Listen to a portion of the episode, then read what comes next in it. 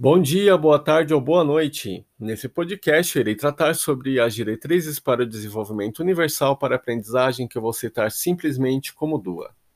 Uma definição precisa de desenho universal para aprendizagem foi proporcionada pelo governo dos Estados Unidos e incluída na Lei de Oportunidades em Educação Superior de 2008, mencionando que o termo desenho universal para aprendizagem diz respeito a uma série de referências cientificamente válidas para guiar a prática que proporciona flexibilidade nas formas que as informações são apresentadas, nos modos que os estudantes respondem ou demonstram seus conhecimentos e habilidades, e nas maneiras que os estudantes são motivados e se comprometem com seu próprio aprendizado.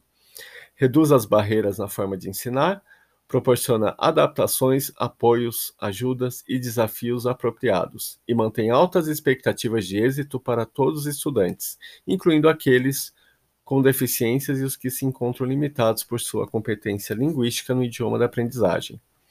Além da definição, os aspectos relativos ao DUA são tratados nos livros de Rose e Meyer, de 2002 e 2006, e outro livro de Rose, Meyer e Hitchcock, em 2005.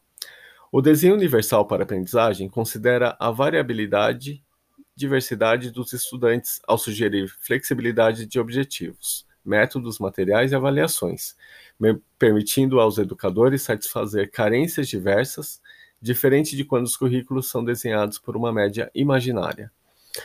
O objetivo de um currículo baseado no DUA não é simplesmente auxiliar os estudantes a dominar um dado campo do conhecimento ou um conjunto específico de habilidades, mas sim de ajudá-los a dominar a aprendizagem em si mesma, ou seja, torná-los estudantes aprendizes avançados. Assim, esses alunos desenvolverão três características principais: Serão estrategistas qualificados e orientados para os objetivos. Serão conhecedores e também serão determinados e motivados para aprender mais. O planejamento do currículo usando DUA permite que os professores eliminem dif possíveis dificuldades que podem impedir que os estudantes alcancem esse objetivo importante. Existem três princípios fundamentais baseados na investigação neurocientífica que orientam o DUA e fundamentam essas diretrizes. O princípio 1 um é proporcionar modos múltiplos de apresentação, que é o que da aprendizagem. O princípio 2 é proporcionar modos múltiplos de ação e expressão, que é o como da aprendizagem.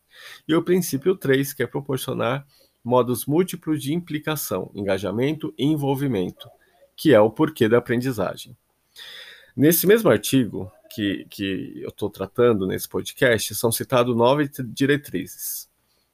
Primeira, oferecer opções diferentes para a percepção.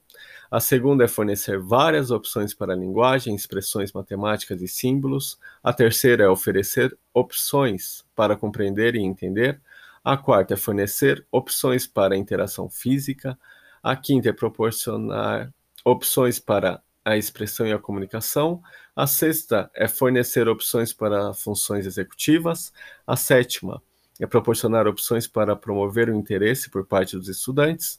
A oitava é proporcionar opções para manter o esforço e a persistência. E a nona é proporcionar opções para a autorregulação.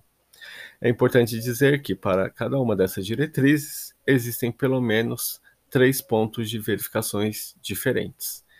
Se quiser saber mais, é só ver o artigo. Obrigado, uma boa noite.